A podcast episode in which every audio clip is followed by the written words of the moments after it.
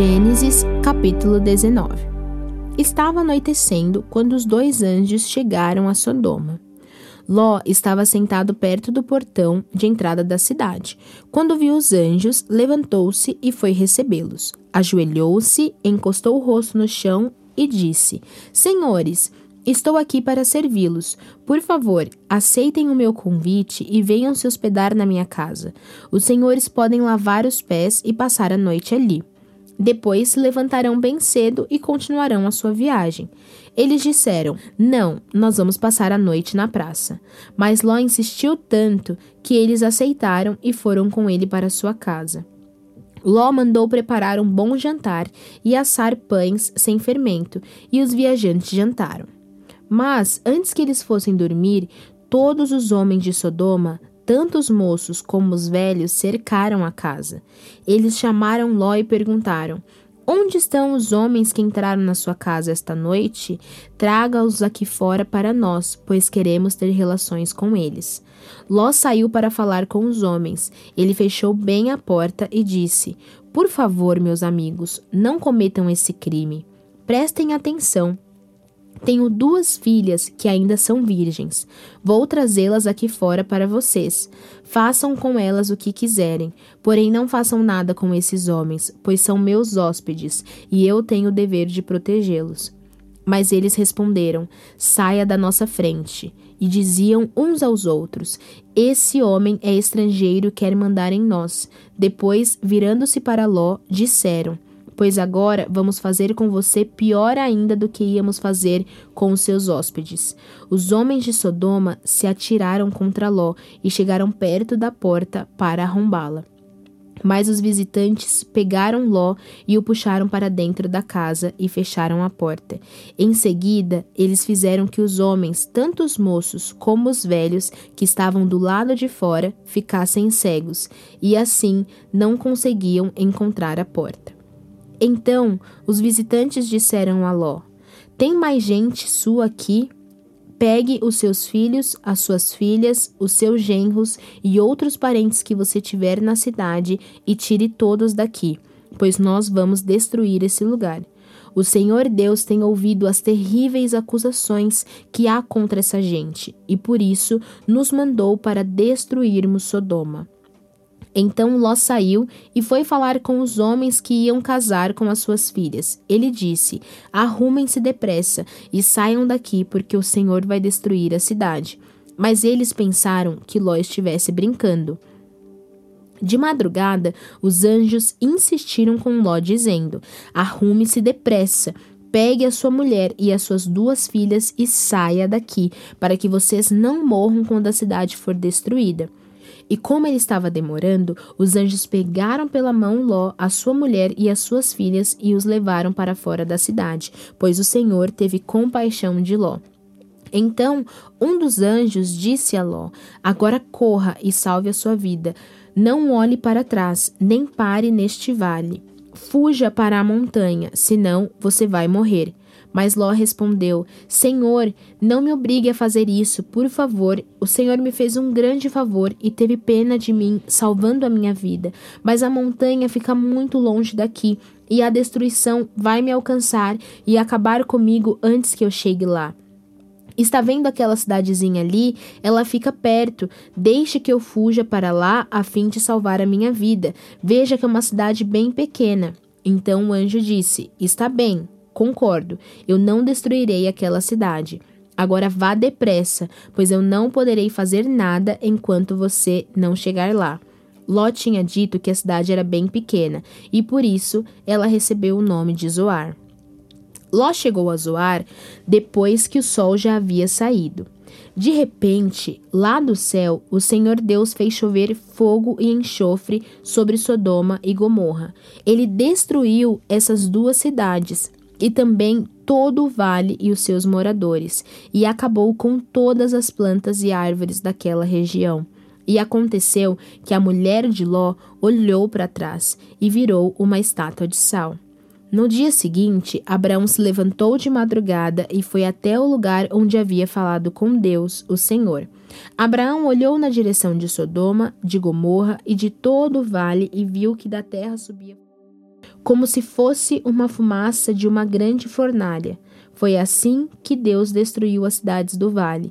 Mas ele pensou em Abraão e fez com que Ló escapasse da destruição das cidades onde havia morado. Ló teve medo de ficar morando em Zoar e por isso foi para as montanhas, junto com as duas filhas. Ali os três viviam numa caverna. Certo dia, a filha mais velha disse à mais nova: o nosso pai já está ficando velho e não há nenhum outro homem nesta região. Assim, não podemos casar e ter filhos, como é costume em toda parte. Venha cá, vamos dar vinho a papai até que fique bêbado. Então nós nos deitaremos com ele e assim teremos filhos dele. Naquela mesma noite, elas deram vinho ao pai, e a filha mais velha teve relações com ele mas ele estava tão bêbado que não percebeu nada. No dia seguinte, a filha mais velha disse à irmã: Eu dormi ontem à noite com o papai. Vamos embebedá-lo de novo hoje à noite e você vai dormir com ele. Assim, nós duas teremos filhos com ele e conservaremos a sua descendência. Nessa noite, tornaram a dar vinho ao pai, e a filha mais nova teve relações com ele. De novo, ele estava tão bêbado que não percebeu nada. Assim, as duas filhas de Ló ficaram grávidas do próprio pai. A mais velha teve um filho, a quem deu o nome de Moabe. Ele foi o pai dos Moabitas de hoje. A mais nova também teve o filho, e pôs nele o nome de Ben-Ami. Ele foi o pai dos Amonitas de hoje. Salmos capítulo 12 Salva-nos, ó Senhor Deus, pois já não há mais pessoas de confiança, e os que são fiéis a ti desapareceram da terra. Todos dizem mentiras uns aos outros, um engana o outro com bajulações. Ó Senhor, faze com que esses bajuladores se calem, feche a boca dessa gente convencida. Eles dizem: com as nossas palavras venceremos, ninguém vai tapar a nossa boca. Quem é que manda em nós? Mas o Senhor Deus diz: Agora eu vou agir, porque os necessitados estão sendo oprimidos e os perseguidos gemem de dor. Eu lhes darei a segurança que tanto esperam. As promessas do Senhor merecem confiança. Elas são como a prata pura, refinada sete vezes no fogo. Ó Senhor Deus, guarda-nos sempre, bem protegidos, e livra-nos dos maus, pois eles andam por toda parte e todas as pessoas dão valor àquilo que é mal. Lucas, capítulo 11, do 1 ao 28. Um dia, Jesus estava orando num certo lugar. Quando acabou de orar, um dos seus discípulos pediu: Senhor, nos ensine a orar, como João ensinou os discípulos dele. Jesus respondeu: Quando vocês orarem, digam: Pai, que todos reconheçam que o teu nome é santo. Venha o teu reino. Dá-nos cada dia o alimento que precisamos. Perdoa os nossos pecados, pois nós também perdoamos todos os que nos ofendem. E não deixes que sejamos tentados. Então Jesus disse aos seus discípulos: Imaginem que um de vocês vá à casa de um amigo à meia-noite e lhe diga: Amigo, me empreste três pães. É que um amigo meu acaba de chegar de viagem e eu não tenho nada para lhe oferecer. E imaginem que o amigo responda lá de dentro: Não me amole, a porta já está trancada e eu e os meus filhos estamos deitados. Não posso me levantar para lhe dar os pães. Jesus disse: Eu afirmo a vocês que pode ser que ele não se levante porque é amigo dele, mas certamente se levantará por causa da insistência dele e lhe dará tudo o que ele precisar. Por isso, eu digo: peçam e vocês receberão, procurem e vocês acharão. Batam e a porta será aberta para vocês, porque todos aqueles que pedem, recebem, aqueles que procuram, acham, e a porta será aberta para quem bate. Por acaso, algum de vocês será capaz de dar uma cobra ao seu filho quando ele lhe pede um peixe? Ou, se o filho pedir um ovo, vai lhe dar um escorpião? Vocês, mesmo sendo maus, sabem dar boas coisas aos seus filhos. Quanto mais o Pai, que está no céu, dará o Espírito Santo aos que lhe pedirem. Jesus estava expulsando de certo homem um demônio que não deixava falar. Quando o demônio saiu, o homem começou a falar. A multidão ficou admirada, mas alguns disseram: É Beuzebu, o chefe dos demônios, que dá poder a este homem para expulsar demônios. Outros, querendo conseguir alguma prova contra Jesus, pediam que ele fizesse um milagre para mostrar que o seu poder vinha de Deus. Mas Jesus, conhecendo os pensamentos deles, disse: o país que se divide em grupos que lutam entre si certamente será destruído. A família que se divide em grupos que lutam entre si também será destruída. Se o reino de Satanás tem grupos que lutam entre si, como continuará a existir? Vocês dizem que é Beuzebu que me dá poder para expulsar demônios. Mas, se é assim, quem dá aos seguidores de vocês o poder para expulsar demônios? Assim, os seus próprios seguidores provam que vocês estão completamente enganados.